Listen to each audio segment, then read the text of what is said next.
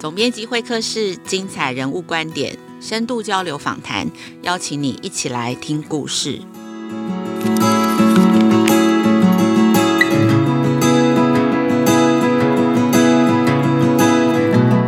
大家好，我是雅慧，大家最近好吗？九月终于开学了，我想老师们一定都很怀念校园里头穿梭的学生的风景啊。有学生的校园才是真正的学校吧？学生们一定也都很开心，可以回到学校跟同学们一起学习，还有分享生活的点滴。经历了一百多天的隔离，在家学习，老师们好像只存在 Google Meet 里头的框框哦，感觉存在感很单薄。九月呢是很重要的教师节，所以九月的两集总编辑会客室，我会邀请今年得到师铎奖的两位老师来分享自己的故事。这两位老师都是用生命在影响生命，每个人生命中都会遇见影响自己很深刻的老师。老师往往是仅次于父母影响我们最多的大人。有些人很幸运，在生命中曾经因为老师逆转了自己的命运。今天在现场的是北一女的音乐老师张哲荣，哲荣老师任教经验有十四年，在北一女任教七年。二零一八到一九年的时候，在美国纽约哥伦比亚大学担任访问学者，从事创新教育的研究，跟世界取经，也把台湾的教育创新经验跟世界的教育工作者分享。我们这边先请老师跟大家打个招呼。嗨，大家好，我是哲柔，很高兴今天可以在这边跟大家分享我的教育学。好，今天哦的第一个问题，我想要请教老师哦，因为老师的音乐课非常重视要把音乐的温暖跟感动，在学生的每周学习中呃传达出去。那因为我们都知道，在中学的音乐课里头，每周大概只有一个小时，然后和学生接触的机会很少哦。那我想，身为音乐老师，你最想要带给学生的是什么呢？好，谢谢。我觉得我想要带给学生的，就是我真的很希望他们未来在人生逐梦的路上，就是我常跟学员讲，我们的人生哈，就是有一连串的。挫折所组成的，虽然这听起来有一点负面啊，但是它好像某种程度真的是反映了学生这个时候的呃升学压力，或者是呃他们有一些梦想要追求的时候，总是会有很多挫折。我最最希望的就是学生真的在未来逐梦的过程中，如果碰到挫折的时候，如果万一没有家人可以分享，如果万一没有朋友可以分享，我真的要他们记得，至少还有音乐陪伴着你。这是我最想要带给学生的。那我之所以会有这样的一个想法啊，最主要是因为来自太多啊、学生的回馈，或者是过去曾经是啊、呃、玉女中的校友。那当然不是我的学生，可能现在都在啊、不同的工作岗位上面回馈社会。那他们知道我是玉女中的老师的时候，他们都会跟我讲说。其实我在英语中的时候，我压力最大的啊，不是物理，也不是数学，是音乐。然后后上音乐课之前啊，他们前一天晚上都会做噩梦。所以其实我就觉得好可惜啊，这么美的东西，如果假设呃是这样子的一个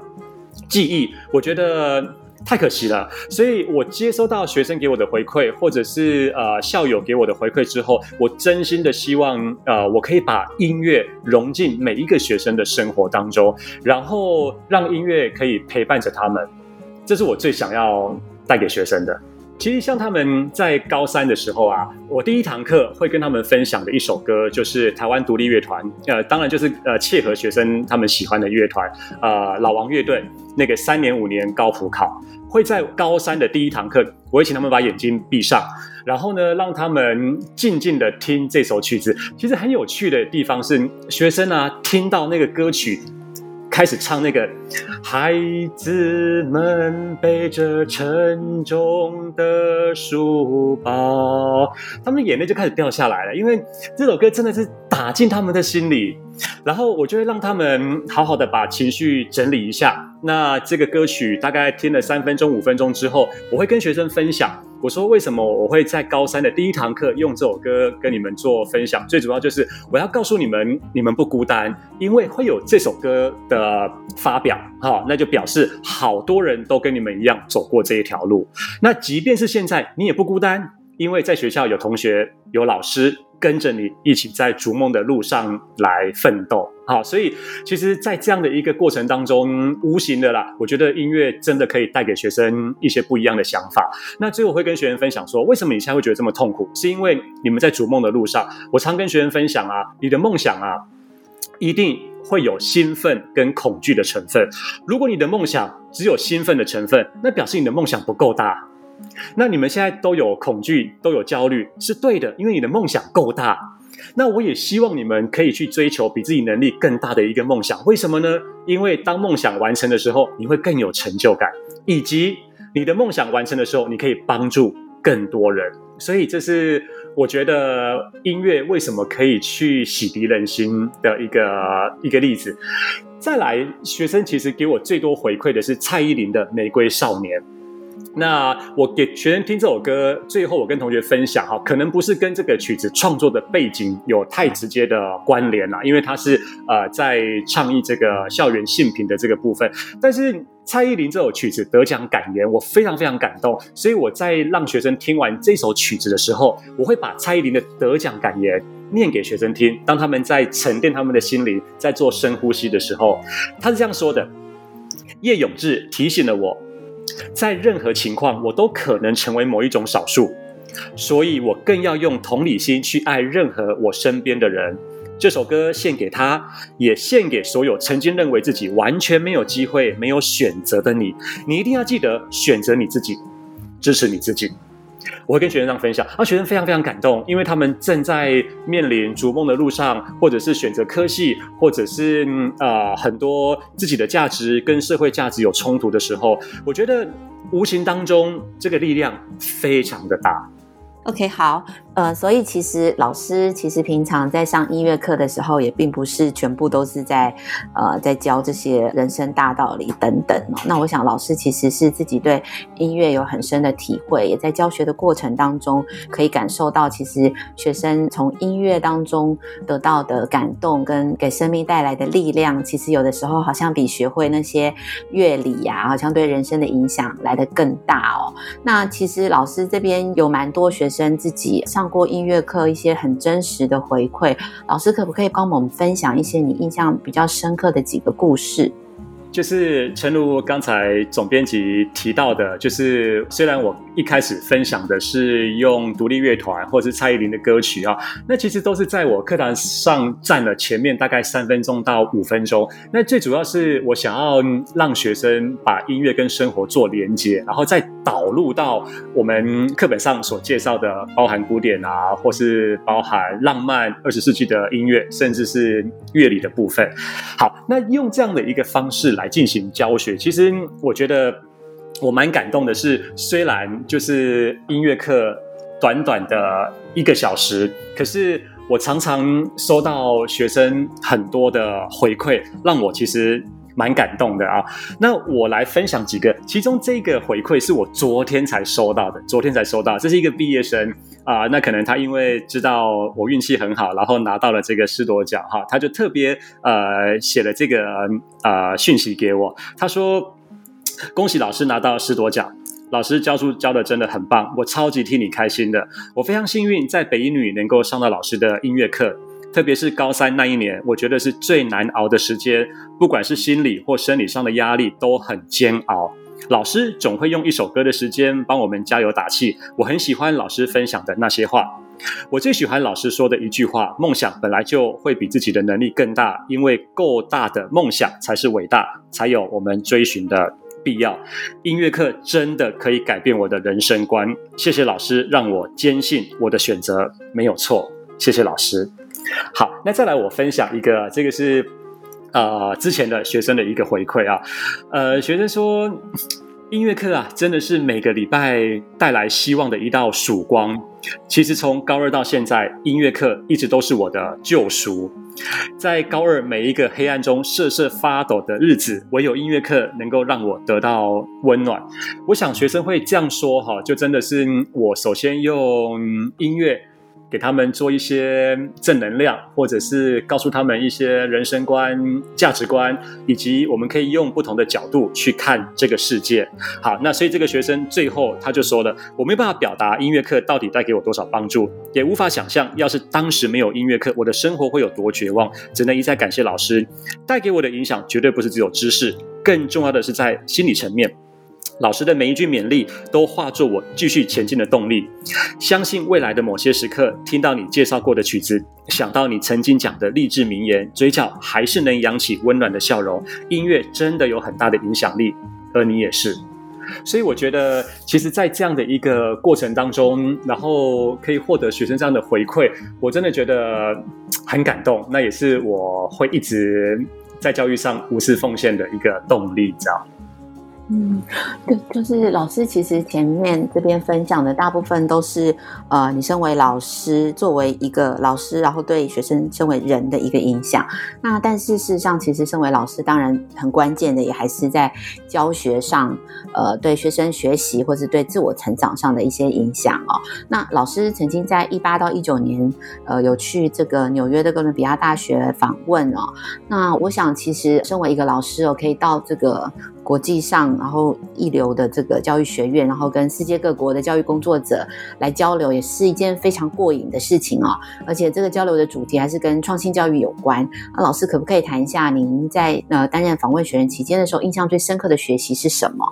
那你自己又觉得，就身为台湾的老师，在那样子的场合当中，你可以跟世界分享的又是什么？好，OK，嗯，关于这个问题哦，就是我想要真的借由这个时间再一次感谢科技部啊，因为我是拿了科技部的补助到哥伦比亚大学担任访问学者，从事创新教学研究一年，真的非常非常感谢科技部。然后如果没有科技部的补助，我没有办法啊、在公立学校留职停薪啊，整整一年啊，在这边啊进行这个创新教学的研究。那回到刚才总编辑的问题，我觉得在纽约哥伦比亚。大学，我看到，我觉得我最感动的一个教学风景哦，就是，呃，老师真的是用全然的那个 open ending 的这个，我就暂时把它翻成开放式的一个呃课室讨论好了。我觉得老师包容所有学生的想法，然后再从学生的想法当中去淬炼。或者是聚焦回到这个礼拜老师要跟呃学生们分享的这个主题，我真的觉得很棒。那我更喜欢的是，其实往往老师抛出一个问题之后，在课室里面的学生。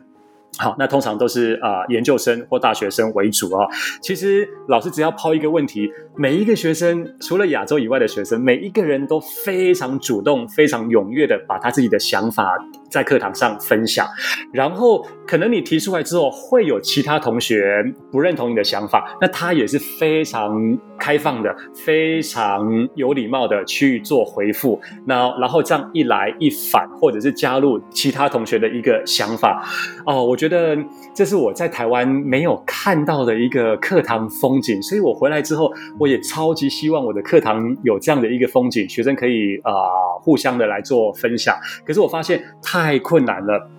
不管在北一女中，或者是我在师大兼课，就是啊、师培的课程，未来要当老师的学生，我觉得都太困难了。可是我又非常希望学生们可以去试着表达他们的想法，所以我后来做了一个折中的方式。我提问题之后，我就不让他们开放的回答，因为不会有人理我，所以我就会用说：那现在两两分享，跟你隔壁的同学，或者是跟你后面的同学，跟你前面同学做分享。这个时候你知道吗？那个教室的分贝啊。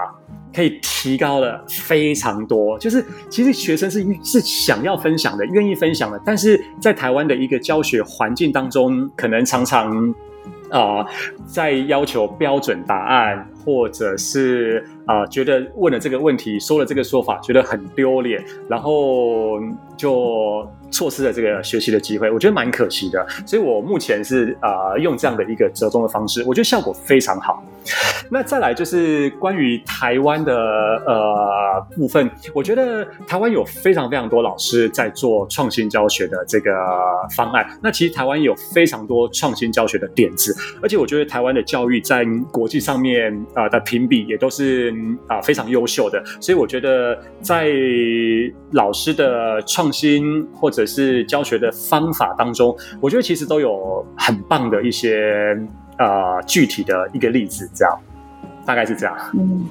可不可以举个例子？就是你有没有分享什么事情让国外的这些老师们觉得眼睛一亮，就是很很独特，只有台湾才有这样子？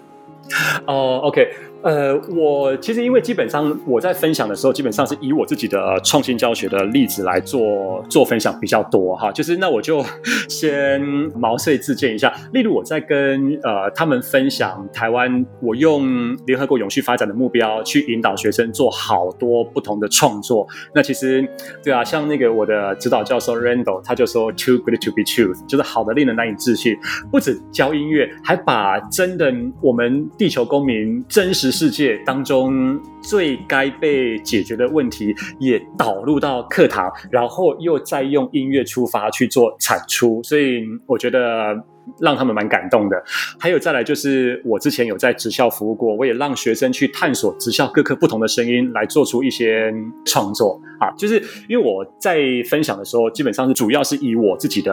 一个经历来做分享。那台湾其实也是有很多有创意教学的这个老师的部分，例如我曾经看过一个化学老师，他把那个化学元素，就是化学通常学生最排斥的课程，把它变成一个密码。然后学生要去解那个谜题，解那个密码，然后把那个密码变成一个造句，我觉得真的非常棒。然后那个课室的影片，在影片上面，我觉得学生真的是达到教学的双赢啊。所以我刚才会说，其实，在台湾有蛮多老师都在啊、努力这一块，营造教学的双赢，这样。嗯，哎，那老师是怎么样把这个联合国永续发展的目标，把它变成音乐课的内容？然后又如何再透过音乐来表达这个议题？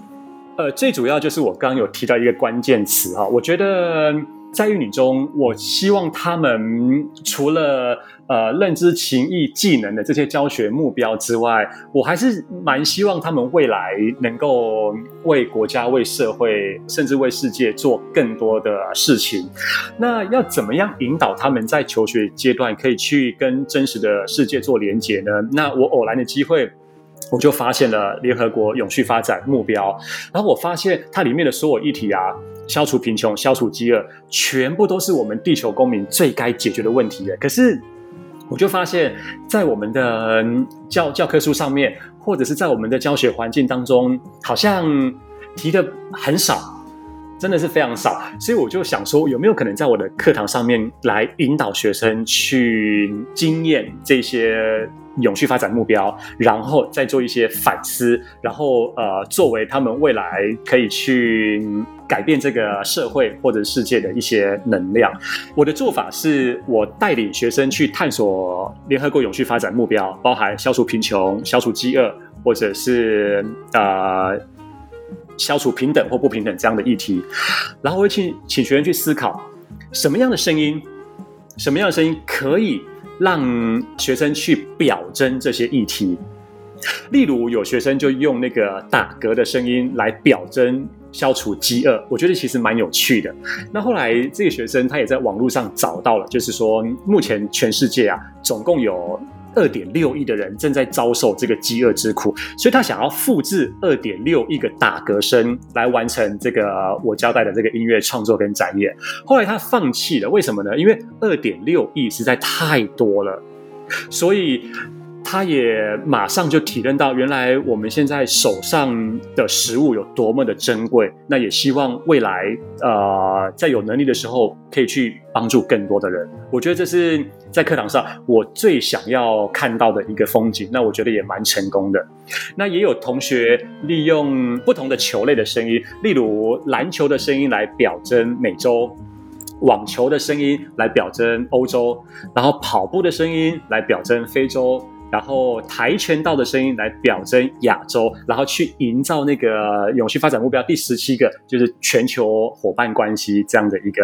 一个情景。对，那学生在做完这些呃活动之后，我会让他们去做反思，然后他们的反思，我觉得其实蛮有意义的，就是他们都会说，原来这个世界上充斥着这么多。我们其实应该要看到，应该要听到东西，可是我们都视而不听啊、然后听而不见之类的。然后我觉得是一个蛮好的一个教育的一个一个活动。那去年我也开始让他们把这些作品带回去跟家长分享啊，我觉得家长的回馈也让人非常非常感动。那也有些家长就说，哎，他们的企业好像也是要去做这个企业永续的这个责任，所以他就跟他们的女儿要了他们的这个作品，因为他想要回去跟公司的同事。分享。那我觉得，如果一个教学活动可以达到一个亲师生之间的一个呃共好，那我觉得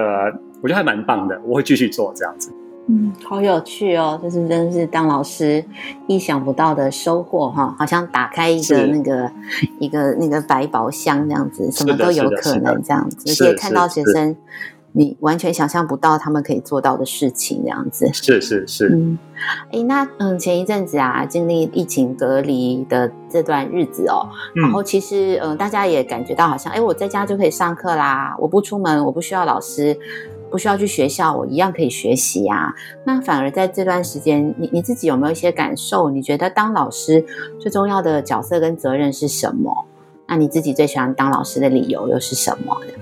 好，OK，呃，我觉得这题还蛮有趣的哈，就是在疫情期间，然后我们已经啊、用了线上课程三个月了，然后我们真的确实可以好好去思考，就是当一个老师的本职是什么啊？那有没有可能老师未来就真的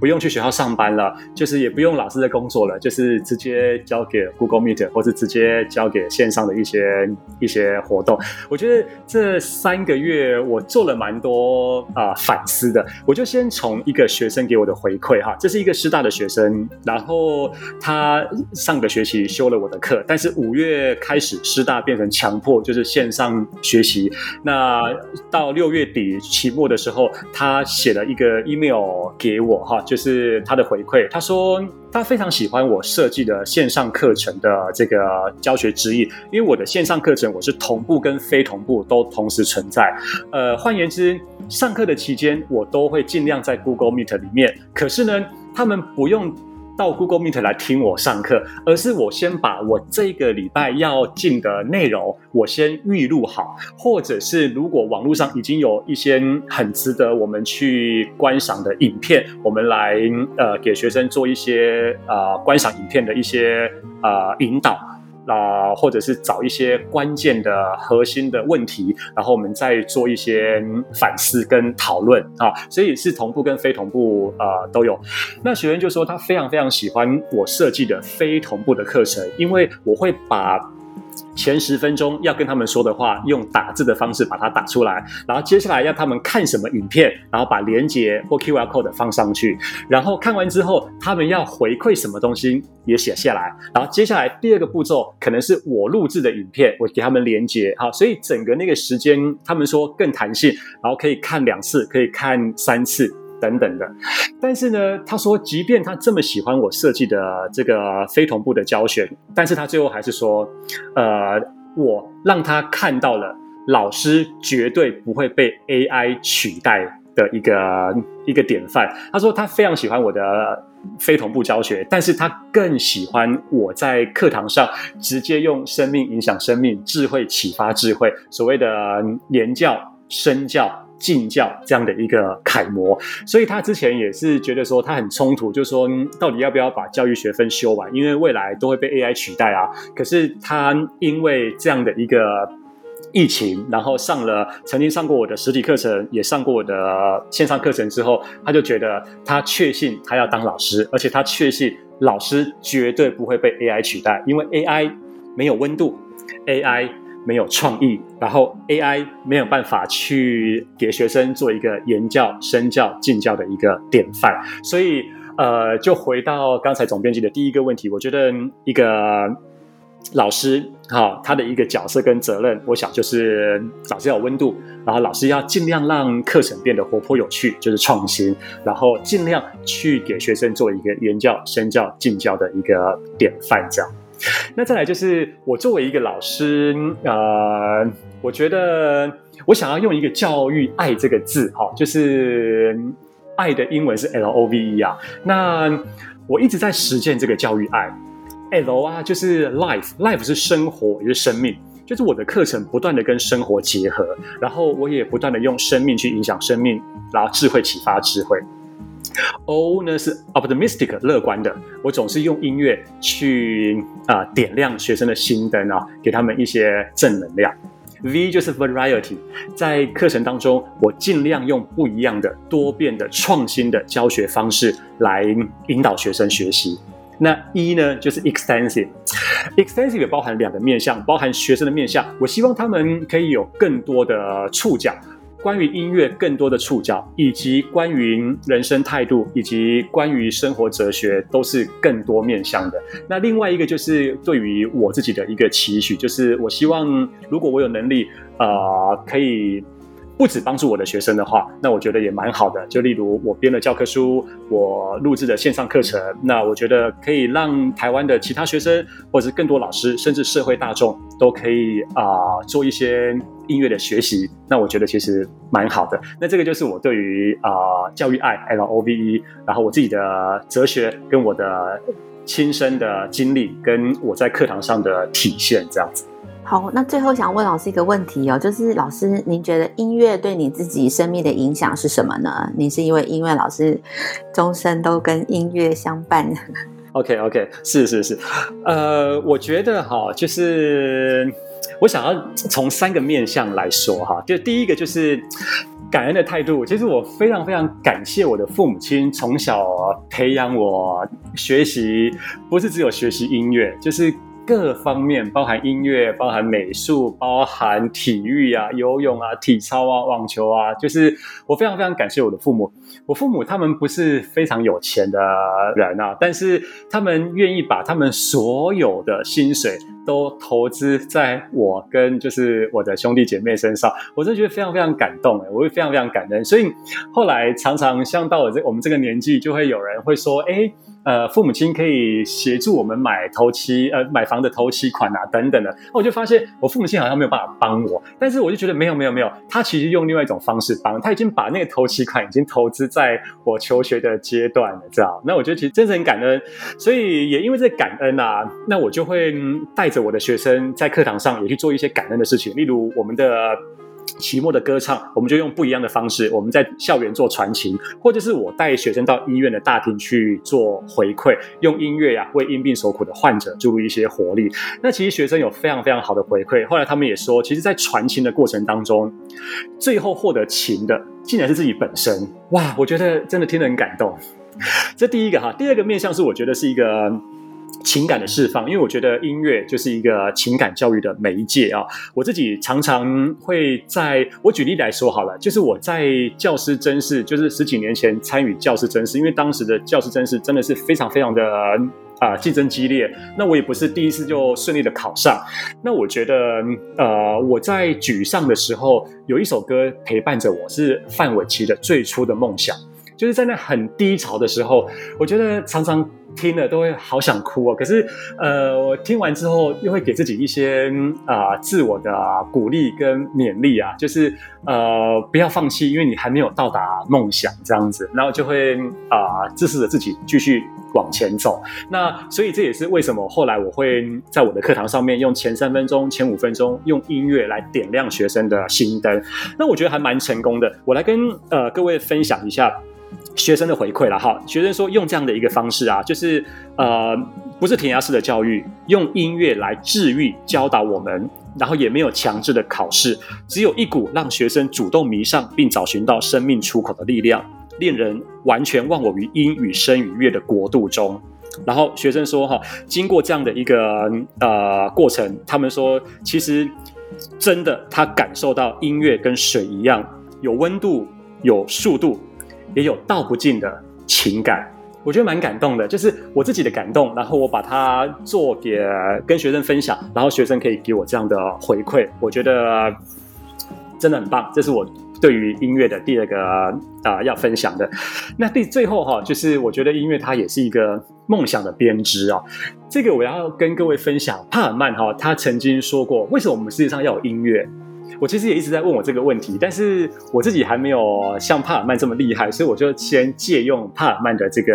这个说法哈，好像呃他跟太太的说法，他们说哈，为什么要有音乐呢？因为音乐啊可以让人做梦，所以当你在听到某一些音乐的时候啊，你可能呃人生当中的某一些梦想的种子就在你的脑海中产生了，那。因为有这个梦想种子的产生，我觉得未来搞不好有一天你就可以美梦成真。所以，我们这个世界上真的需要音乐，大概是这样子。谢谢。好，今天非常谢谢老师跟我们的分享哦。那我想我们都非常羡慕你的学生可以跟你一起上音乐课哦。那我也相信这个学生啊，离开校园以后，一定会嗯把这些。呃，音乐曾经带给他的感动哦，继续带着他往前走。那我也相信，可能他们的生命因为有了音乐，还有哲荣老师给他的一些启发，然后让他们的生命的厚度会更扎实。然后，呃，也不知道在什么时候会拉他们的人生一把。那我想，这就是当老师呃这个工作最有成就感，然后也觉得最有意义的一个地方。那今天非常谢谢哲荣老师，谢谢老师，谢谢，很开心。OK，好，那最后想要简单的回馈一下，在八月二十九日，我们有收到一个署名林慧萍的听众有留言，他说想要听李崇建老师关于自我连结、静心、关照自己的主题，谢谢我们的用心哦。然后他说他 Podcast 是在家接大电视听，然后他很希望呃。可以有有有一些影像，那呃，因为 Podcast 我们本身就是只有声音哦。若是大家有兴趣的话，其实阿健老师在亲子天下有开设线上课程哦，欢迎大家参考。那今天非常谢谢大家收听总编辑会客室，我是总编辑陈雅慧。亲子天下 Podcast 每周二会谈教育，周四聊生活，周五会开启好关心。呃，欢迎关心孩子教育教养的你订阅收听。那请你给我们在 Apple Podcast 给我们五星的评价。你想要听什么样的节目？欢迎大大家。来许愿池给我们回馈，我们下次见。